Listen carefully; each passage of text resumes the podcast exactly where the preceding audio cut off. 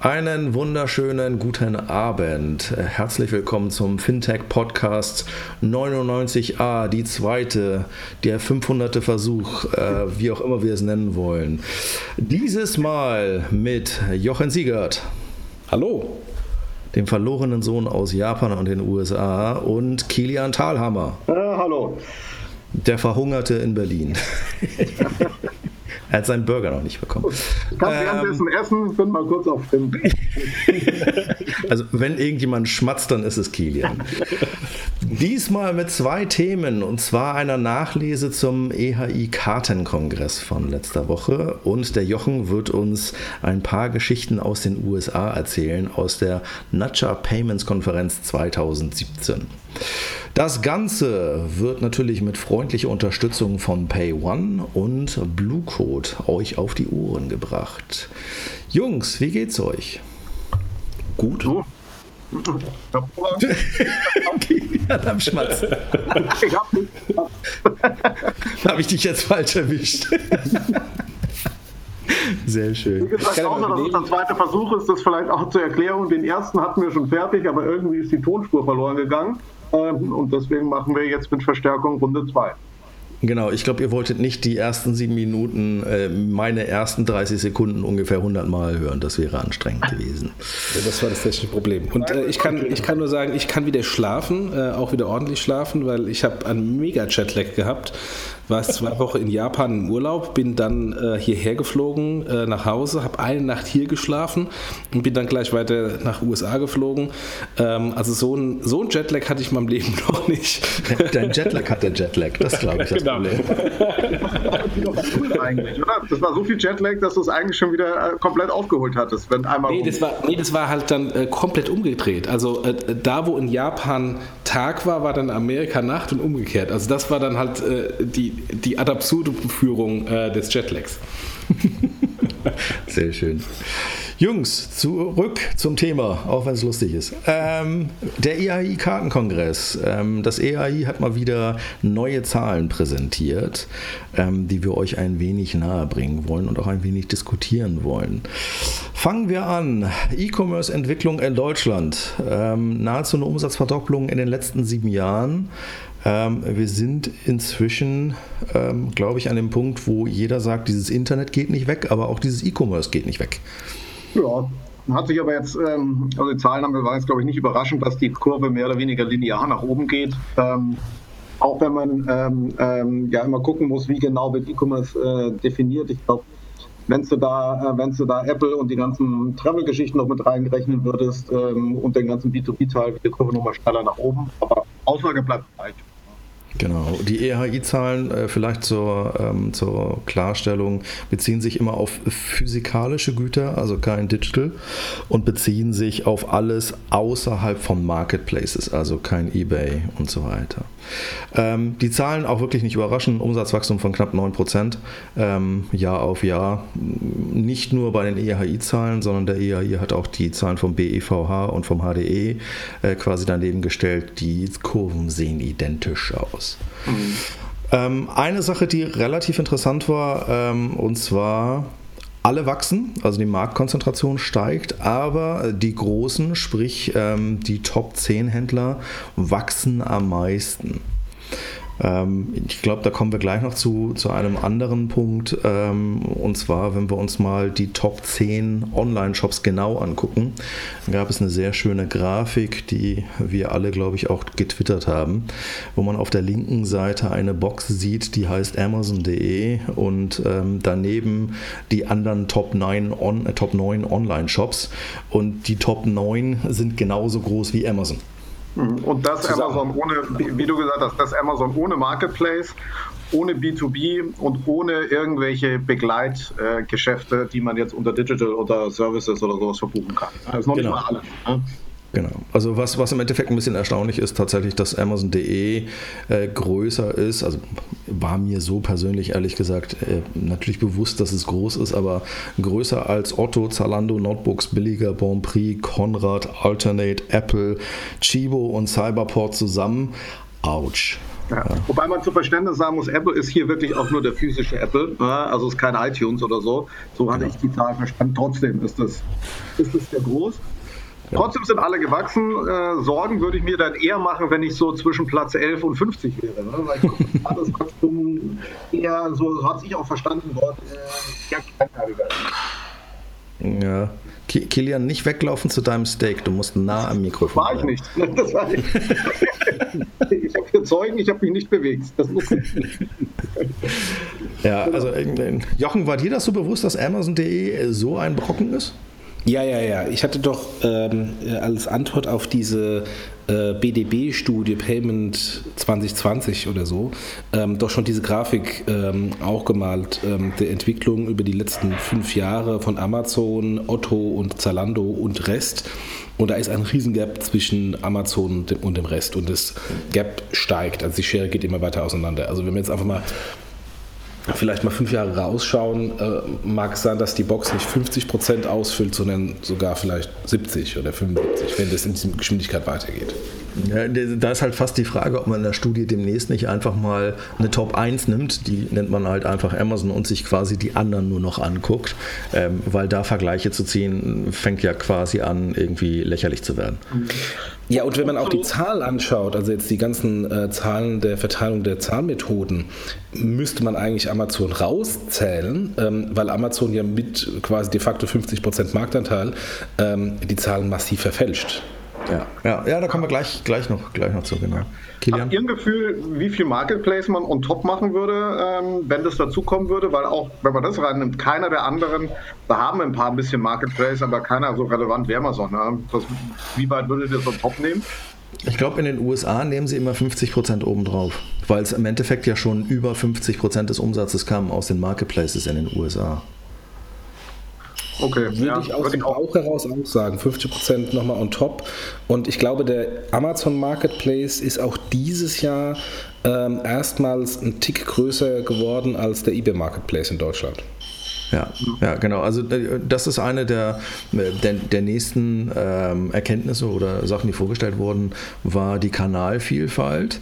Ähm, dabei hat man halt gesehen, dass mobile Webseiten und Apps ähm, sich natürlich etabliert haben. Also auch das verschwindet quasi nicht. Aber man sieht halt in der Bedeutung der Kanäle, ähm, was jetzt ein bisschen missverständlich ist, aber die Bedeutung der, der Kanäle auf Platz 3 und 4 ist tatsächlich zuerst der Amazon Marketplace, gefolgt von dem, von dem eBay Marketplace. Marketplace. Ähm, das zeigt halt einfach, wie deutlich diese Marketplaces ähm, ein Kanal und ein Absatzkanal sind für, ich sag mal, eher Longtail. Ja. Mhm. Vielleicht, noch, vielleicht noch ein Punkt auch im, im, im Link zu EAI trotzdem schade, dass Amazon eigentlich dort nicht präsent war auf der Veranstaltung, weil die Veranstaltung eigentlich sehr gut besucht war und auch äh, und sehr, sehr breit und gute Leute da war. Ähm, das ist natürlich irgendwie so ein bisschen, bisschen Strategie immer von Amazon und von Apple ja auch. Ähm, Glaubt ihr, irgendwann kommen die da mal vorbei oder ist es für die komplett ähm, irrelevant, was da so die, war, die waren da mal. Die waren da mal. Vor vier Jahren, fünf Jahren, ähm, als Amazon Payments eingeführt wurde. Da waren die im Co-Speaker zusammen mit Ogone und da war irgendein Amerikaner, äh, der für Amazon Payments europaweit zuständig ja, ja. war. Und das war so desaströs schlecht. äh, angefangen von äh, der typischen amerikanischen Präsentationstechnik über eine grundlegende Überheblichkeit dieses Typen. Also es war so schlecht, äh, dass man da ziemlich verbrannte Erde hinterlassen hat aus Sicht Amazon. Ähm, und, ähm, und jetzt traut man sich nicht mehr hin, meinst du, oder wie? ja, ich weiß, ich weiß nicht. Äh, vielleicht muss man erst mal ein bisschen Gras drüber wachsen lassen. Trotzdem schade, weil ich glaube, ähm, dadurch, dass sie nicht da sind, ähm, hat man halt immer so dieses, ich hätte beinahe gesagt, Feindbild vor Augen. Ja, das tut halt einfach nicht Not. Ähm, diese Angriffsfläche da zu haben, wenn man dort ist und vor Ort ist ähm, und man zeigt, dass man halt auch nur Menschen sind. Ja, die machen sicherlich auch nicht alles richtig. Ähm, nimmt das halt einfach gewisse Ressentiments gegenüber, gegenüber dem Player vom Markt. Also ich würde tatsächlich sehr gut finden, wenn die bei solchen Veranstaltungen einfach mit dabei wären. Ja, und finde ich, ich meine, das gilt generell ja auch, für Apple gilt es ja genauso und auch für auch für Google oder, oder Facebook. Äh, ich glaube schon, dass das Veranstaltungen sind, wo es durchaus Sinn macht, dass, äh, dass man im Sinne einer partnerschaftlichen Zusammenarbeit da vielleicht auch mal vorbeischaut, zumindest. Bei Apple ja äh, zumindest ähm, bei Veranstaltungen wie im MRC schon äh, anwesend ist und auch. Da sind die mit 20 Leuten.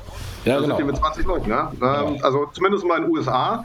In, ähm, in, in, London, wo ich Anfang der Woche war, waren sie auch mit zwei, drei Leuten, aber so eine äh, wahrscheinlich eher lokale Veranstaltung wie EAI dann doch eher nicht. Ja?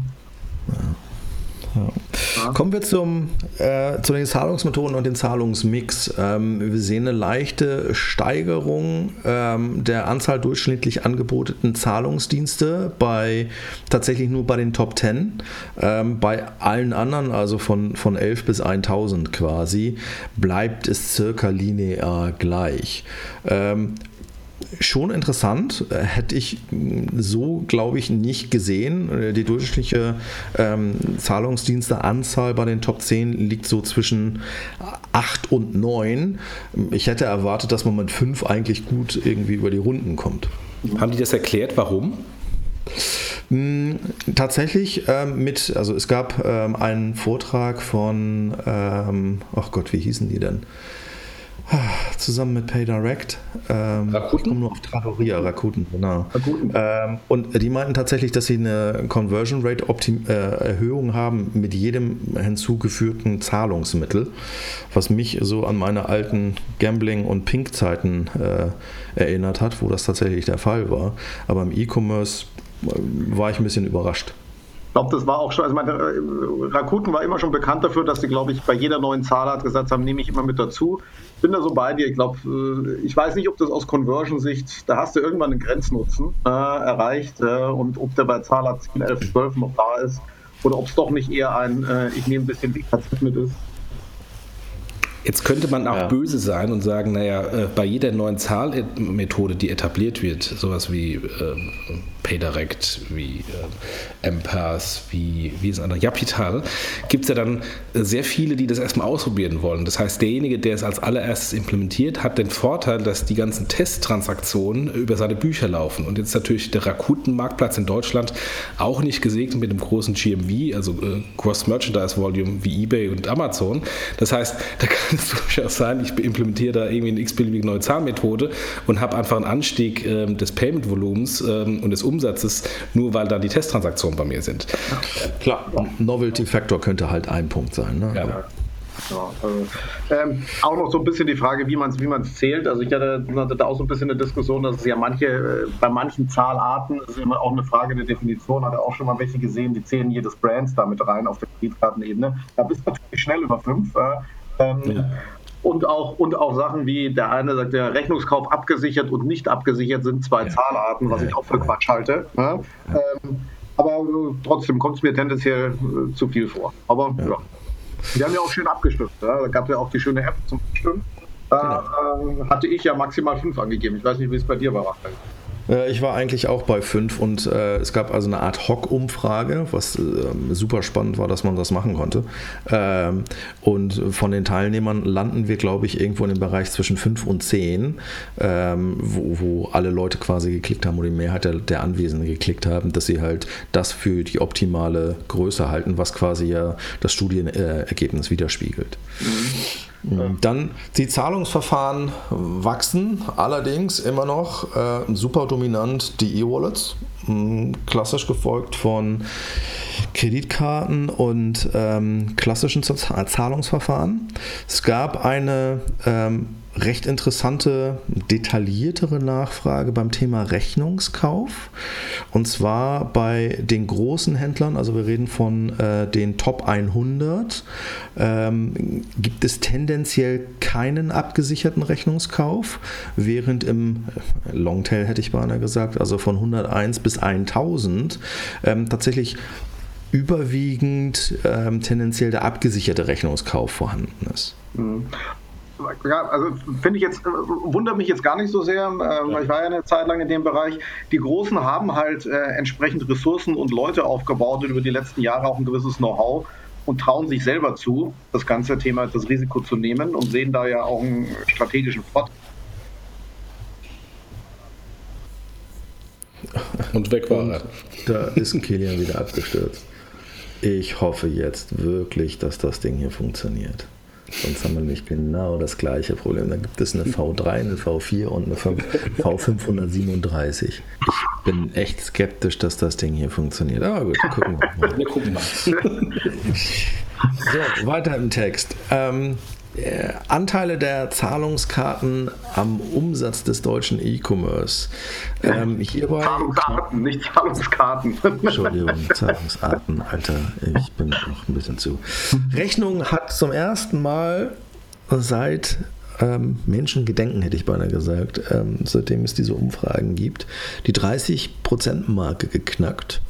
Ähm, gefolgt von 20,2% Lastschrift, dazu kommen wir gleich noch. Mhm. Danach knapp 18% PayPal, dann kommt Kreditkartenratenkauf, jada, jada, jada, jada, jada. Ähm, ja. Was spannend war, die 20,2% Lastschrift sind getrieben durch genau einen einzigen Player, nämlich Amazon. Ja. ja. Ja, das zweite, das zweite Spannende fand ich, dass ähm, wir eigentlich 50 Prozent der Zahlarten haben, nämlich Rechnung plus Lastschrift, die eigentlich von Secure Authentication nicht wirklich berührt werden. Eigentlich kannst du PayPal auch rausnehmen dabei. Ne? Ja, ähm, das stimmt. Und dann kannst du noch sagen, okay, die, die Kreditkarten werden das irgendwie über ein 3D Secure 2.0, wie auch immer regeln. Und dann kann man sich fragen, wie relevant ist diese Diskussion überhaupt noch für den Volkswagen? Ja. Ja, das stimmt. Insbesondere wenn man halt da auch noch äh, Vorkasse vielleicht draußen also ich glaube, ja. es, es, gab ja auf dem, auf dem EHI-Kongress ähm, äh, noch einen Vortrag von ähm, Dr. Terlau von Osborne Clark, ähm, der so ein bisschen probiert hat zu erklären, was da jetzt alles wie, warum, wann abgesichert werden muss. Ich glaube, ich habe so nach zehn Minuten habe ich abgeschaltet, weil sich das irgendwie, das widersprach sich alles. Ähm, das machte keinen Sinn. Und vor allen Dingen habe ich mich immer gefragt, was passiert eigentlich, wenn ich darauf halt einfach überhaupt nichts gebe und sage, mir doch egal.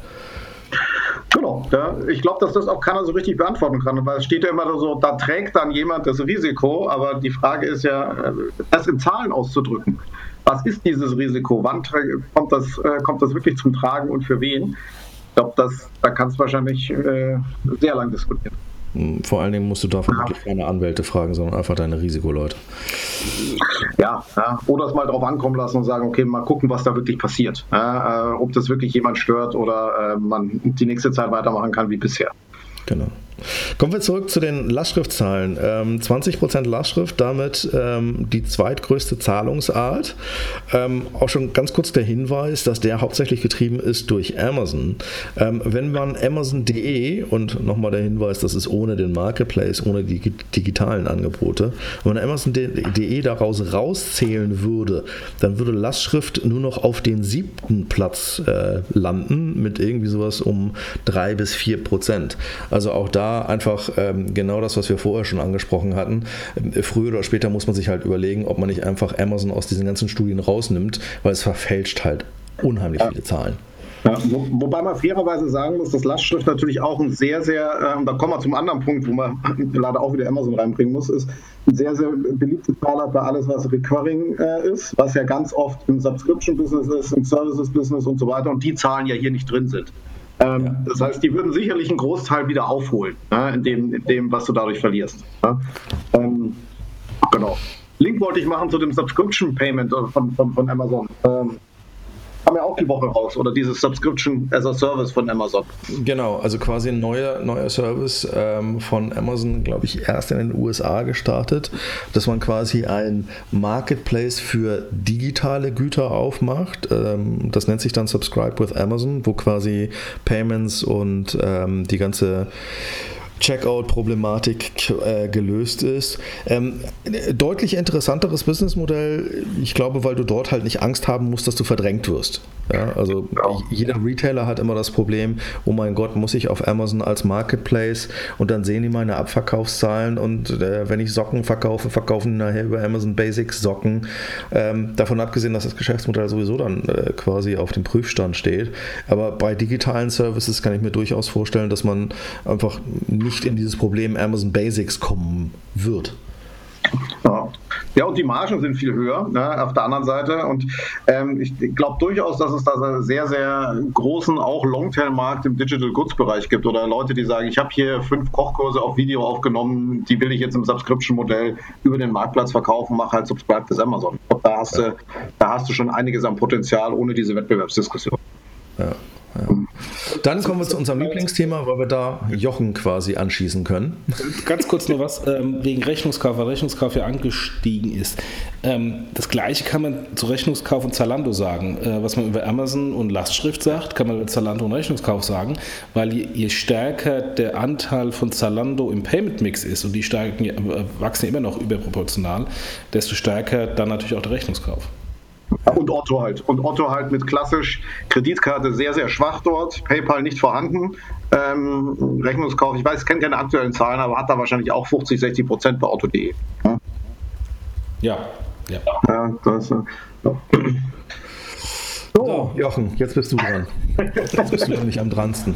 Ich bin dran. De, de, de, dein tolles Produktfeature, was du mal verbrochen hast. Nein, das ist natürlich nee, nicht. Bevor, bevor, ihr, bevor ihr auf 30 Secure weitergeht, nochmal ein, äh, ein, ein, eine kleine Randbemerkung. Menno, ähm, wir wollen dich jetzt anschießen. gleich, gleich. Ich, ich, ich schieße aber erstmal woanders hin.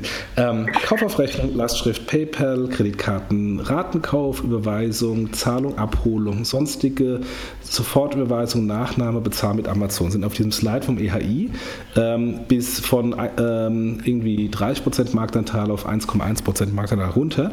Jetzt habe ich sehr viele Zahlverfahren vorgelesen. Eines fehlt. Ja, ja. Signifikante Anbieter im Weihnachtsgeschäft. ist so groß, dass er wohl unter Sonstige fällt. ja, auch, auch da hat natürlich der EHI die Nachfrage nach PayDirect gestellt, ja. ähm, wo es dann hieß, 34 Prozent der befragten Händler planen PayDirect 2017 oder 2018 in den Zahlungs mit aufzunehmen. Und 45 der 850 PayDirect Shops zählen zu den Top 1000, allerdings eher so auf den hinteren Rängen, also Top 100 plus, äh, Top 10 plus. Ähm, ja, PayDirect taucht noch nicht auf. Es gab eine schöne, äh, auch da eine Art Hoc-Befragung zum Thema PayDirect. Ähm, und zwar, welche Marktposition trauen Sie PayDirect bis Ende 2020 in Deutschland zu? Jochen, möchtest du? ja, am besten, am besten machen wir in den Shownotes da äh, eine Grafik, weil ähm, ich fand das lustig, als ich das gesehen habe. Das war ja ziemlich schlecht, äh, diese, diese Befragung. Also gro äh, Großteil der Leute waren der Meinung, äh, das wird wieder eingestellt oder es wird nur unter Ferne liefen sein, aber wird äh, garantiert kein Top 5 oder Top 3 Zahlverfahren werden. Ähm, ich habe die gleiche Frage wurde letztes Jahr beim EHI gestellt und als ich dann diesen Screenshot von euch über Twitter gesehen habe, habe ich natürlich ein bisschen gekramt und ähm, den äh, Screenshot gesehen oder gefunden von der gleichen Befragung mit den gleichen Antworten äh, im letzten Jahr äh, und habe einfach mal die Unverschämtheit besessen, äh, das nebeneinander zu stellen. Habe dann eine schöne Grafik gemacht, die stellen wir am besten in die, ähm, in die Show Notes rein. Ähm, die Konsequenz ist im Vergleich zu letztem Jahr und diesem Jahr ist die Anzahl der Skeptiker extrem extrem angestiegen bei PayDirect und die Anzahl der Optimisten massiv eingebrochen. Äh, also insofern, obwohl jetzt PayDirect zwei Jahre am Markt ist und auch durchaus nennenswerte und gute Erfolge auf der Händlerakquise-Seite schon gemacht hat, und ihr habt es ja schon gesagt, es gibt etliche, die sagen, sie wollen es auch noch implementieren, ähm, ist die Skepsis massiv angestiegen im Vergleich äh, zum letzten Jahr. Ja, das stimmt. Willst du dich auf eine Wette einlassen, ob es nächstes Jahr auftaucht in einem Chart? Oder ist das jetzt so, äh, kommen wir damit? Machen wir jetzt wieder Körperteile verwenden. Wie, also, was verwendet wird, kann man, äh, ist eine andere Frage. Ne? Wir, können, wir können, äh, ich würde mal wetten, äh, das wäre eine gute Sache, schafft es PayDirect nächstes Jahr größer zu sein als Sofortüberweisung. Sofortüberweisung hat einen Marktanteil von ungefähr 2%. Ähm, und ähm, da würde ich sagen, nein. Ja. Okay. Interessant. Oh, da gibt's, findest du jetzt aber keinen wahrscheinlich in unserem Kreis, der dagegen wettet, was ja so ein bisschen der Sinn einer Wette wäre. Ja? Ähm, Wir können es aber mal an die Hörer ausrufen. Gibt es jemanden, der dagegen wettet? ich dann mit dir zum Thema Wetteinsatz. Äh. Es ist, genau. es ist vor allen Dingen gemein, weil Sofortüberweisung nämlich die günstigste Zahlmethode überhaupt ist. Ja, aber es ist eine der äh, geringsten, deswegen, ich habe ja die Messlatte sehr niedrig gesetzt. Es gibt ja nur noch äh, Nachname, äh, die bei 1,9% ist und bezahlen mit Amazon 1,1%. Insofern ähm, ist Sofortüberweisung schon eigentlich äh, fast ein Limbo-Dance, äh, den man nicht mal machen kann, weil man unter die, unter die Stange nicht mehr durchkommt. Autsch. Ich schon noch, ne? Muss man schon sehr flexibel sein. Aber auch die, das Kostenthema, da haben wir nachher auch nochmal einen Chart, da will ich auch nochmal drauf eingehen, weil das, von, das so ein bisschen misleading ist. Aber wir kommen um 3D Secure nicht drum herum. Das kommt genau. zuerst. So, jetzt, so, jetzt, jetzt könnt ihr mich ver verprügeln. Grundsätzliche Nutzung von 3D Secure. Unglaublich aber wahr. Äh, es gibt weniger Skeptiker. Äh, wir sind von 41 Prozent, die sagen, oh mein Gott, das will ich nicht, äh, runter auf 27 Prozent grundsätzliche Nutzung. Ähm, Interessant, langsam aber sicher und dürftig ähm, setzt es sich durch. Dann gab es aber auch gleich die nächste Folie, die da hieß. Aber ähm, kurz, kurz, kurz einhaken. Das ist alles, Max, äh, ähm, dieser Risk-Based Approach, wenn du anguckst, weil die, die es wirklich komplett nutzen, ist ja. genau gleich. Ne? Und dann gibt es hier Nutzung unter bestimmten Voraussetzungen, was ich Risk-Based Approach nenne, oder? Äh, oder interpretieren würde. Ja. ja. Aber es gibt die grundsätzliche Nutzung, also die Jungs, die einfach gesagt haben, hau mir ab mit dem Zeug, ja, ähm, die sind von 41 auf 27 Prozent runter. Genau. Danach dann aber auch gleich Auswirkungen äh, bei Nutzung von Free Secure. Ähm, plötzlich kollabiert einiges. Ja, 43 Prozent Kreditkarten werden seltener benutzt, 61 Prozent Anzahl der Abbrüche nach Auswahl der Zahlungsart Kreditkarte ist gestiegen und 3 Prozent die Gesamtshop-Umsätze sind gesunken. So, Jochen, jetzt verteidige ich mal mit deinem Spam-Kram da. Also mein Lieber, ich habe 3D Secure im Jahr 2001 in Deutschland eingeführt. du bist trotzdem schuld. Und du hast es und, nicht besser gemacht. Und damals war das, der Screen eigentlich ganz gut. Ähm, ja, ja, genau. er sah auch damals schon aus wie ein Phishing-Screen. Er war nicht perfekt, aber er war okay. Nur ähm, seit damals äh, ist, ähm, und ich habe ja damals äh, das ganze Ding noch übersetzt vom Englische ins Deutsche mit so, mit so Dummy-Übersetzungen, was dann äh, kurioserweise der Standard wurde, äh, hat sich an dem Ding nichts geändert. Das heißt, die haben ein, ein, ein ähm, 3D Secure eingeführt und ähm, über Jahrzehnte kann man mittlerweile schon fast sagen, nichts an dem Ding gemacht. Und das natürlich äh, ähm, dann äh, gefühlt 15 Jahre später äh, die Conversion eine Katastrophe ist, weil es nicht mobil optimiert ist, weil es äh, als Phishing angesehen wird, weil äh, die Flows eine Katastrophe sind, ist ja auch kein Wunder. Naja, wobei ich zu, zur Verteidigung sagen muss, ich war noch ähm, auf einem äh, Visa-Event zum Thema 3D Secure 2.0. Zumindest haben sie es da schon verstanden. Ob sie es umgesetzt bekommen, ist nur eine andere Frage. Aber naja, nach, ist das Problem schon. Ne? Nach 16 Jahren es zu verstehen, ist ja auch eine Meisterleistung. Ne? Also, ja, also, äh, das wollte ich gerade sagen. Ich lerne auch mit 15 Jahren Mandarin. nee, aber ich, ich, wollte sagen, bei der, bei der Profit Card hat Visa auch äh, zum Thema Visa 3D Secure 2.0 äh, gesprochen. Ähm, und da auch das erste Mal in meinem Leben, da ich das gesehen habe, von denen ähm, ähm, ein Slide aufgelegt mit den Conversion-Zahlen, die mehr oder weniger gepasst haben, hier auch mit dem, mit dem EHI-Conversion-Zahlen, die ja katastrophal schlecht waren. Und diese, diese, die Fakten, die jeder im Markt wusste, die jeder Händler wusste, wurde ja über Jahrzehnte wie gesagt, geleugnet. 2001 von Visa und Mastercard ähm, geleugnet. Und ja. äh, kann man natürlich sagen, äh, geleugnet, weil man es, die Wahrheit nicht akzeptieren will, äh, geleugnet, weil man die Wahrheit nicht kennt, weil man keine Analysen gefahren hat. Ähm, ich weiß es nicht, ich möchte da keinem was Böses unterstellen. Ähm, aber ich habe das erste Mal die Zahlen gesehen und die sind ja wirklich extrem desaströs. Und äh, die Frage ist natürlich, warum hat man sich das nicht schon viel früher angeschaut ähm, und warum hat man nicht schon viel früher Konsequenzen gezogen? Und beim Mastercard, das war, hat, hat man mir auch der Profikcard erzählt, da habe ich nur den Hut vom Mastercard gezogen. Die führen da jetzt Penalty-Fees ein und, und, sagen, wenn äh, auf der Issuing-Seite äh, die 3D-Secure-Conversion ähm, zu schlecht ist, äh, weil beispielsweise der, der, Screen nicht mobil optimiert ist, ähm, dann muss man extra Gebühr als Issuer bezahlen an Mastercard. Ähm,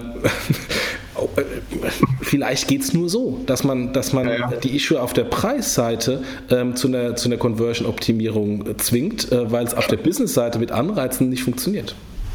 Und auch auch viel, was ich jetzt auch gesehen habe bei mehreren Issues, dass sie auch die Authentifizierungsverfahren ändern, dass sie nicht mehr aufs Passwort gehen.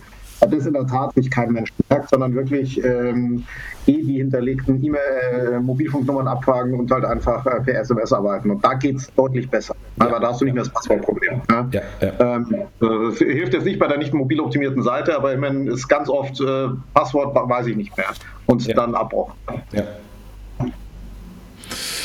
Gut, kommen wir zu den ähm, Kosten, ähm, was natürlich nicht immer ganz einfach ist zu erfassen im Markt. Ähm, da eigentlich die teuerste das teuerste Zahlungsverfahren soweit äh, aufgenommen war Rechnungskauf mit Zahlungsgarantie mit ca. 2,5 Prozent gefolgt von Ratenkauf, Finanzierung mit Zahlungsgarantie, dann Kreditkarte, PayPal, Nachname, yadi, yadi, yadi, yadi. Und irgendwann die günstigste war Überweisung Vorkasse, aber kurz davor tatsächlich Sofortüberweisung. Ja, ich finde die, find die Kosten, die da stehen, ehrlich gesagt viel zu hoch. Kreditkarte 1,7 Prozent finde ich viel zu teuer. Klar. Selbst Sofortüberweisung mit 1 Prozent finde ich zu teuer. Ähm, ja, aber es ist äh, der Methodik geschuldet. Hat das EAI auch gesagt. Äh, bei den Nachfragen kommt natürlich, gibt keiner die echten Zahlen ja, mhm. sondern so, ähm, die haben quasi die Zahlen genommen, die auf der Webseite angeboten werden und haben gefragt, bezahlen sie mehr oder weniger? Mhm. Ähm, und fast immer war quasi weniger, ja. aber keiner sagt dir halt die echten Zahlungskosten. Ja, und es sind auch nicht nur die externen, externen Kosten. Manche mischen da halt die internen rein. Zum Beispiel Überweisung zur Vorkasse hat ja keiner 0,8% externe Kosten. Klar. Ja, das ist, äh, das ja, ist alles intern. Das sind die Buchungskosten bei, äh, bei den Banken. Genau, aber das hast du in der Regel nicht 0,8 Prozent. Es ist halt irgendein Centbetrag pro, pro Posten, je nach Bankkonto. Ja? Ja. Ich bin mal gespannt, also ähm, dass Kreditkarten und PayPal auch noch gleich ist, müsste sich ja auch relativ stark ändern eigentlich. Das könnten jetzt noch die Zahlen von 15 oder sowas sein, aber eigentlich müsste sich das ja mit der Regulierung stark ändern. Ja, also wenn, wenn das die tatsächlichen Kreditkartenzahlen der Top 1000 Händler sind, ähm, dann gehören die Payments Manager der Top 1000 Händler äh, gefeuert. Weil dann haben, sie, dann haben sie nicht mit ihrem Acquirer ein neues Pricing ausgehandelt. Das, äh du meinst, die sollen bei dir nochmal in den Verhandlungskurs gehen, ja? ja, zum Beispiel. Ja. Das ja, ist relativ einfach. Der steht auf der Webseite. Richtig. Ist immer so, wer, wer, wer, Standardpreise bezahlt, hat irgendwas falsch gemacht. Mhm. Ähm, vielleicht ein kurzes Fazit ähm, zum HI. Kilian, wie fandest du den Kongress? Also den Kon Kongress von zwei Seiten, glaube ich, betrachtet. Ich fand den Kongress selber gut organisiert, gut gemacht.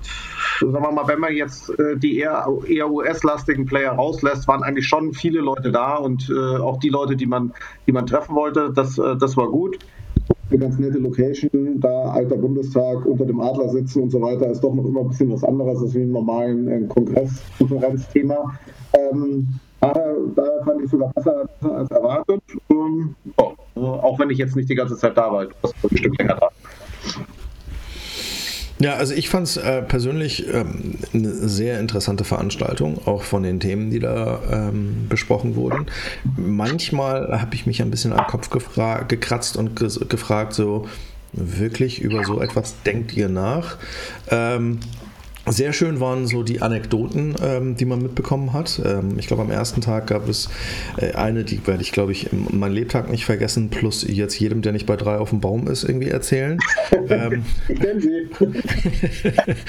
und zwar ähm, war das ein Tankstellenbetreiber, der gesagt hat, fragt ihr euch eigentlich, warum wir Geldautomaten an den Tankstellen ähm, installieren? Das ist, weil Leute tatsächlich an den Geldautomaten gehen, um Geld abzuheben, um dann tatsächlich die Tankfüllung bar zu bezahlen. Und du denkst so, sag mal, was ist mit, was ist hier eigentlich falsch gelaufen? irgendwas ist da, irgendwas ist da verquer, ja. Ähm, auch, auch, auch, da net, nette Anekdoten. An dem einen oder anderen Punkt äh, fand ich das leider auch ein bisschen schwierig. Ähm, ich glaube, das Thema Marktplatz tatsächlich komplett auszuklammern, finde ich einfach nicht mehr ganz so realistisch, wenn man sich anguckt, welche Marktmacht ähm, die Plattformen an sich heutzutage haben. Ähm, ich glaube, das schreit danach, ähm, dass der IHI ähm, quasi den, den Marktanteil sich auch nochmal genauer anguckt und dort halt äh, gerne auch noch selber Studien aufmacht, weil sonst wird das halt echt irgendwann unrealistisch, glaube ich. Ja, ich glaube, es sind sogar zwei Sachen. Sowohl Marktplatz kam mir zu wenig vor, als auch Plattformen an sich. Ja? Also Marktplatz kannst du ja auch noch im Kontext Zalando und Otto oder sowas sehen, die ja auch da ein bisschen was machen. Aber auch das ganze Thema Plattformen kam wenig vor, oder? Ja. ja, ihr müsst natürlich sehen, ähm, ich bin ja bei, bei der Veranstaltung gefühlt seit 20 Jahren äh, gewesen, als es noch in Köln war und äh, als da noch viele Händler waren und ganz wenig Payment-Dienstleister, heute ist es genau umgekehrt. Ähm, ihr müsst auch gucken, wo, das, wo die herkommen. Das, der EHI ist halt ein, ähm, eine Organisation für erstmal den stationären Händler. Ähm, und deswegen haben sie natürlich sehr viele stationäre Payment- und Händlerthemen ähm, ähm traditionell schon immer auf der, auf der Agenda. Und das ganze Thema E-Commerce und E-Payment ist dann erst so langsam mit der Relevanz ähm, im, im Markt natürlich gekommen. Aber man merkt, wenn man den Kongress hinschaut, wenn man auch schaut, wie viele Leute bei welchen Themen im Auditorium sitzen, ist es halt immer noch eher die klassischen stationären Payment-Themen am ersten Tag und dann das, die eigentlich interessanteren und Wachstumsthemen am zweiten Tag sind dann schon deutlich weniger besucht. Ähm, und, ähm, und von daher, das, das ist natürlich so äh, auch eine Frage, wie positionieren die sich, weil wenn ein Großteil der Leute eigentlich nur an den anderen Themen interessiert ist äh, und nicht an diesen Nerd-E-Commerce-Themen, ähm, wie relevant ist da, dass man dann über Marktplätze diskutiert, etc. etc.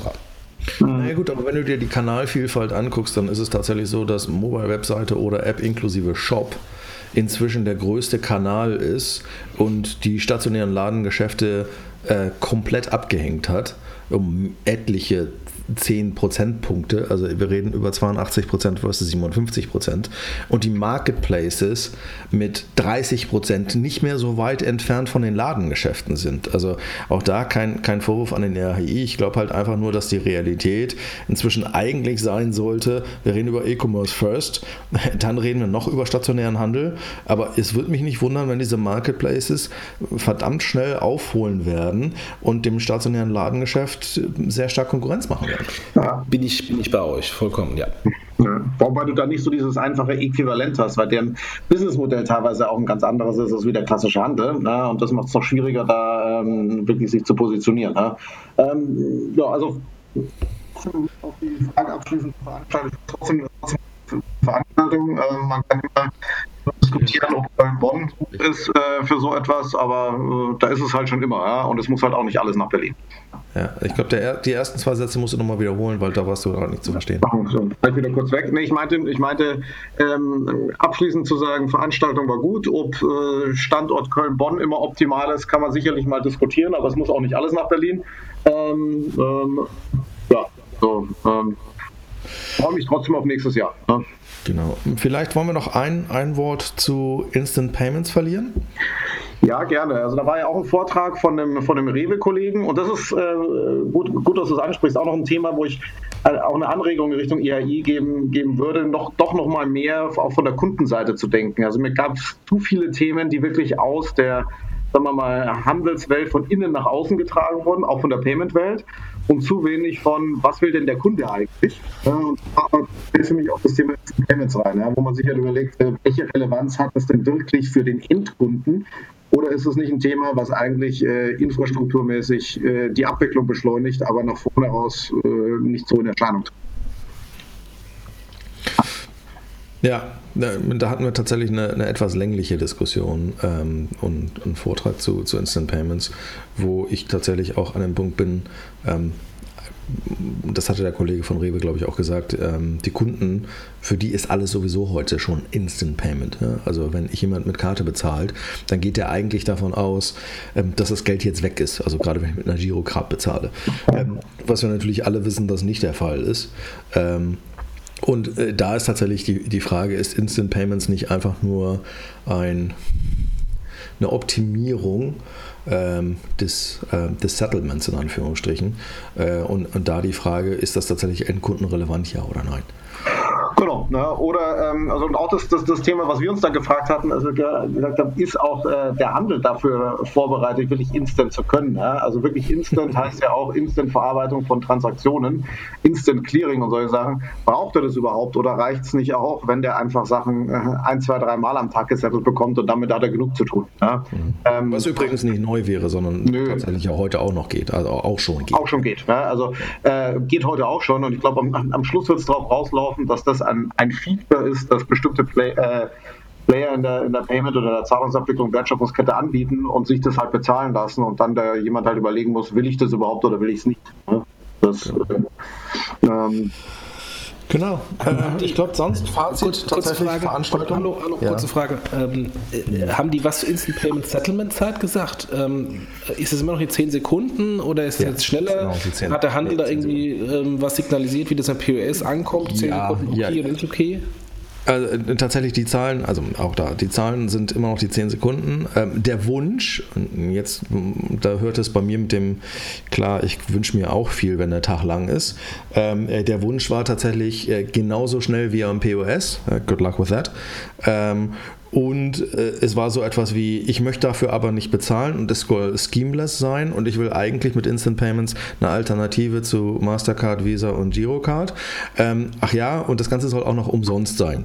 Mhm. Äh, genau, so dieses Chart, wo drauf stand, keine Disage und keine Transaktionskosten, trotzdem alles instant, wo man auch gedacht hat, äh, ich glaube nicht, dass so funktioniert. Ne? irgendeiner muss dafür was tun und irgendeiner wird dafür Geld haben wollen. Ne? Ja. Ähm, so. ähm, und ich glaube nicht, dass es der Endkunde sein wird, der den ganzen Spaß zahlen wird, sondern irgendjemand anders. Danke. Äh, richtig. Ja. Insbesondere, weil der, der, der Cashflow-Vorteil ist ja quasi nur beim Händler. Ähm, was, glaube ich, ganz gut war in dem, in dem Kontext und auch vielleicht auch hoffentlich eigentlich ein bisschen mehr Realismus hätte einspielen sollen, war, dass der Geschäftsführer von Ideal, ähm, also der Bezahlmethode in, in Holland, dabei war, auch zum ersten Mal einen Vortrag auf Deutsch gehalten hat, was er extrem gut gemacht hat. Ähm, und der halt einfach mal so ein bisschen die Historie von Ideal ähm, nahegebracht, wie man so etwas bauen kann, ähm, die ja quasi auch instant machen. Da sollten, glaube ich, ein paar Leute, bevor sie sich so Folien basteln, äh, die sagen, ich will alles und ich will alles auch für umsonst und ich will es gestern, ähm, vielleicht auch ein bisschen im Markt noch ein bisschen umschauen, bevor man dann halt einfach solche unrealistischen Forderungen in den Raum stellt. Genau, genau. Ja.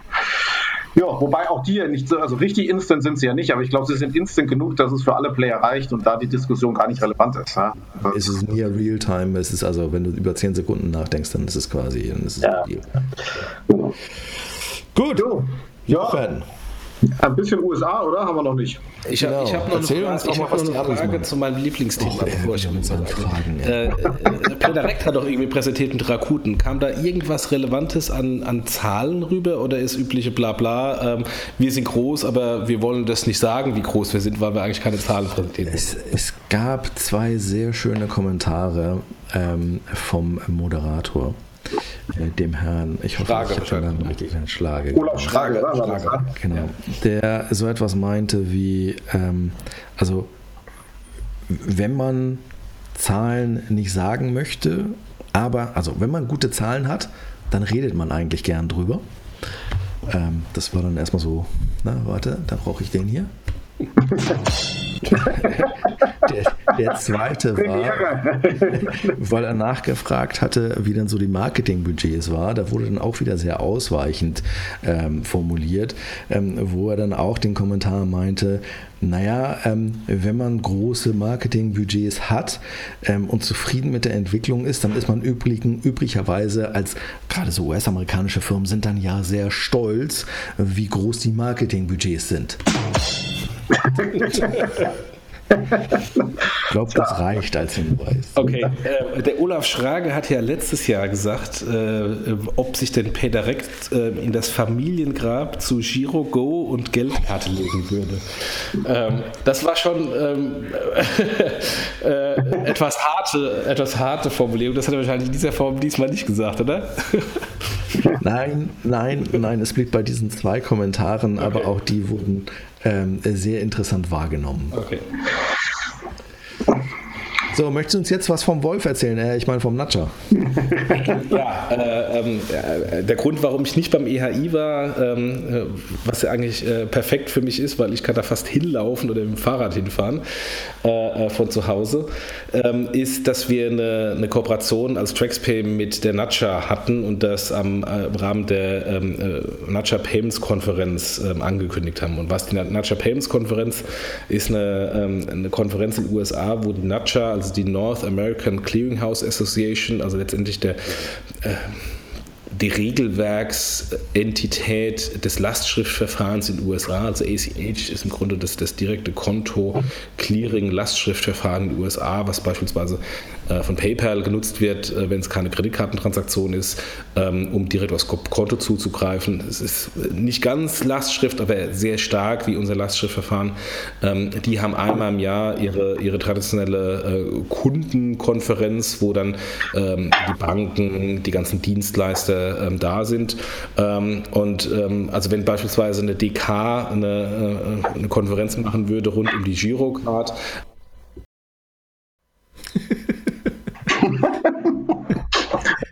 Das war jetzt keine Absicht. Ich habe ihn nicht rausgeschmissen, weil er zu lange über, über den DK gesprochen hat. Und auch kein Jingle eingespielt. auch kein Jingle eingespielt.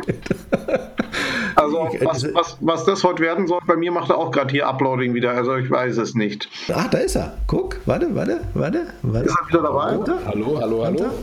Aha. Ja? Ähm, jetzt habe ich einen Monolog gehalten und während des Monologs merke ich so, es hört mir gar keiner mehr zu. also ich war es nicht. Ich habe zwar diesen, zwar diesen Knopf Kick hier. Ich habe auch zu Kilian gesagt, ich habe dich nicht rausgehauen, weil du so lange gelabert hast. Ähm, Du kannst was, weitermachen. Was war denn das Letzte, was ihr gehört Eigentlich wollten wir gerade abmoderieren und sagen, so, wir haben keinen Bock mehr auf dich. was war denn das Letzte, was ihr noch gehört habt? Ich habe dir nicht zugehört. das letzte, was, ich, was, wir gehört haben, war, wenn die DK eine Veranstaltung machen würde zum Thema ja, genau. Ja? Stimmt. Okay. Also wenn die DK eine Veranstaltung machen würde zu, zu Girocard, würden da vielleicht 100 Leute kommen. Bei der Natscha ähm, waren es 2.500.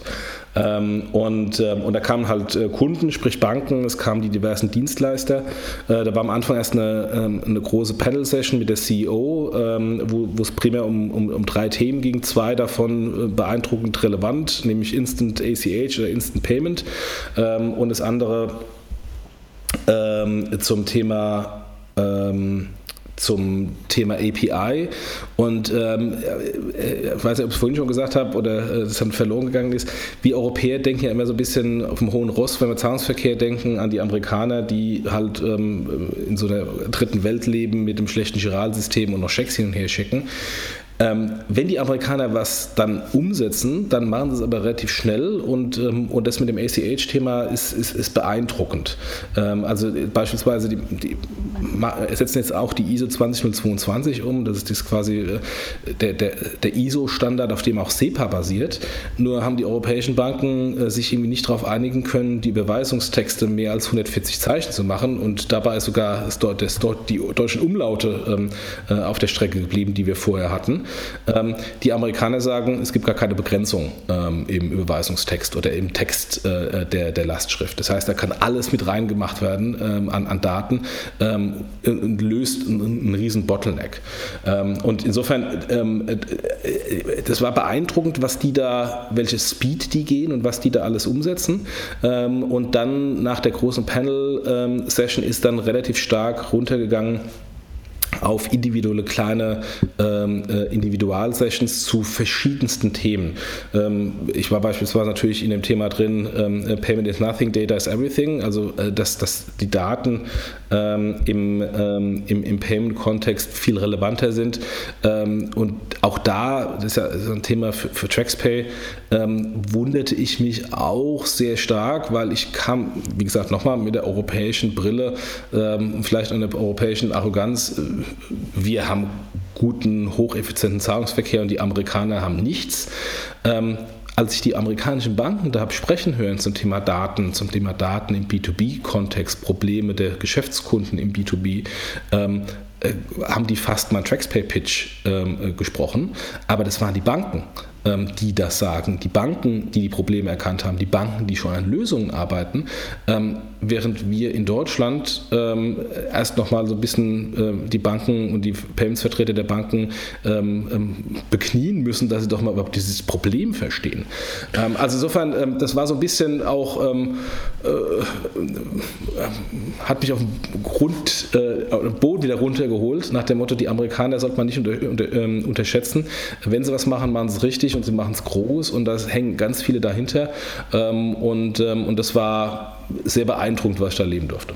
Ich glaube, im Datenbereich bin ich komplett bei dir. Es gab am Wochenende ähm, jetzt gerade einen schönen Bericht, Interview von ähm, einem der, der Heads of Technology von Capital One ähm, der quasi einmal erklärt, wie, wie sie die Daten aufgebaut haben, dass sie sich gelöst haben von einem Google Analytics, dass sie Realtime-Tracking machen auf jedem, dass sie quasi andere Inhalte auf der Webseite innerhalb von ein paar Mikrosekunden ausspielen, je nachdem, welchen Pfad du gerade genommen hast. Ähm, das allein nur so auf der, auf der Consumer-Seite, das kann ich mir natürlich hervorragend halt auch in den Backends vorstellen. Ähm, ich glaube, die amerikanischen Banken haben halt viel von den Technologien Technologieunternehmen gelernt in den USA und gehen definitiv offener mit Technologiefragen um. Ja, ja, und also äh, war dann noch bei, bei einer großen äh, Top 10 Banken ähm, ähm, eingeladen zu einem Abendessen ähm, und saß da am Tisch und dann unterhielten sie sich über Venmo. und also, äh, ja, die Millennials finden das ja super und mit den Emoticons und wir können das ja gar nicht verstehen und ähm, und ähm, dann sagte er, naja, wir haben ja da jetzt irgendwie so ein Bankding, aber das wird eine Totgeburt. Wir müssen uns einfach darauf einstellen, wir haben uns nicht schnell genug bewegt. Ähm, das ist es jetzt, ähm, das kriegen wir nicht mehr zurück. Ähm, und ich in so einer in so einer Überraschtheit und auch der Klarheit, wie die den Markt einschätzen und wie sie auch sagen, scheiße, haben wir verpennt, das war's. Äh, den kriegen wir nicht mehr zurück und wenn es nicht Venmo ist, dann macht es dann Facebook, aber wir werden es auf, auf, keinen Fall mehr machen. Ähm, und, ähm, und, und auch diese realistische Marktsicht, auch die würde man sich gerne mal den ein oder anderen Banker in Deutschland im Zahlungsverkehr mal wünschen. Ähm, also insofern, die Amerikaner sind da deutlich weiter und ähm, auch im Bereich Fintech-Kooperationen sind deutlich offener in Kooperation mit Fintechs ähm, als, als die deutschen Banken, ähm, weil natürlich auch der Druck ähm, von den PayPals äh, dieser Welt und von den Venmos dieser Welt auf die Banken in den USA viel, viel größer ist als das, was die hier noch oder erst spüren. Ja. Gab's und kleine Anekdote am Rande, jetzt der Gruß Richtung New York. Ähm, ähm, man hört es auch in New York. auch auf Deutsch. Auch auf Deutsch, genau.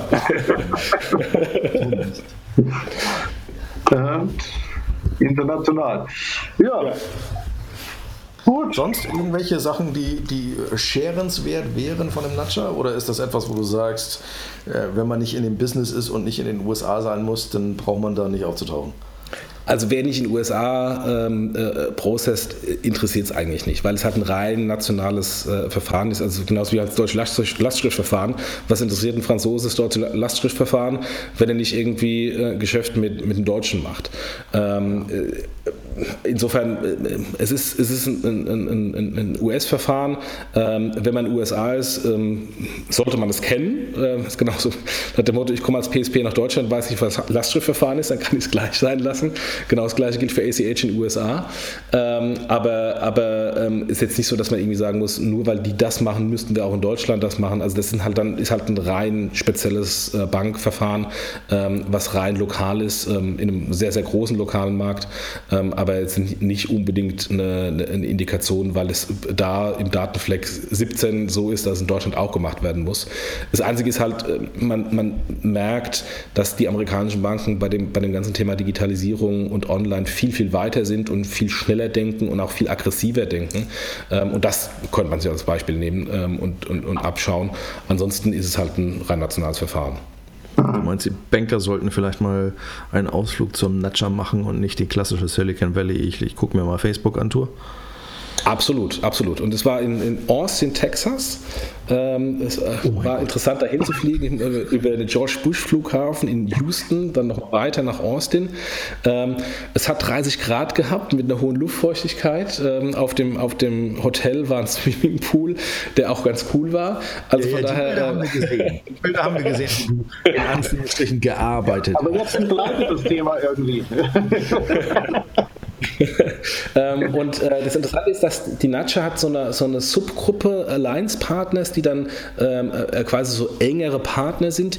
Die kommen äh, im, ich glaube, am 1. Juni äh, nach Berlin. Also die schauen sich mal ähm, umgekehrt, äh, was ist denn da in Europa los und was ist mit dieser Fintech-Szene in Berlin los. Ich muss denen da ein bisschen helfen, noch ein paar Kontakte ähm, zu knüpfen ähm, äh, zu, zu, ein paar Fintechs in, in Deutschland. Also insofern, ähm, die Amerikaner kommen rüber und schauen sich an, was bei uns läuft. auch insofern insofern kann man nur äh, den deutschen Bankern empfehlen, auch mal zu gucken, was da drüben läuft. Jetzt, jetzt habe ich dieses komische Bild mit Texanern und ihren komischen Cowboy-Hüten, die durch Berlin laufen. Auf so einem Gruppenfahrer. Nee, nee, die, Nacha, sitzt nicht in Texas, die sitzt in Washington. Äh, die haben einfach die, äh, das war das letzte Mal, glaube ich, in, ähm, in ähm, San Diego. Also sie suchen sich irgendwo irgendwelche amerikanischen Städte aus. Nee, stopp, letztes Mal war in San Francisco. Die suchen sich irgendwelche amerikanischen Städte aus und, und machen da ihre Events und das war es halt diesmal in, in Austin. Ja. Gut, Jungs, ich glaube, wir haben es. Ich bin immer noch skeptisch, dass wir das Ding hier zusammengeschnitten bekommen. ähm, aber ähm, vielen Dank für euren Sonntagabend. Ähm, ich glaube, ein interessanter Mix von ähm, zwei interessanten Veranstaltungen. Ähm, in diesem Sinne nochmal herzlichen Dank an unsere Sponsoren PayOne und Bluecode für die freundliche Unterstützung. Und ich würde sagen, das war's. Ja, danke euch. Noch einen schönen Abend. Morgen haben wir ja Feiertag, Gott sei Dank. Bis dann. Ja. Ciao. Macht's gut. Ciao. Tschüss.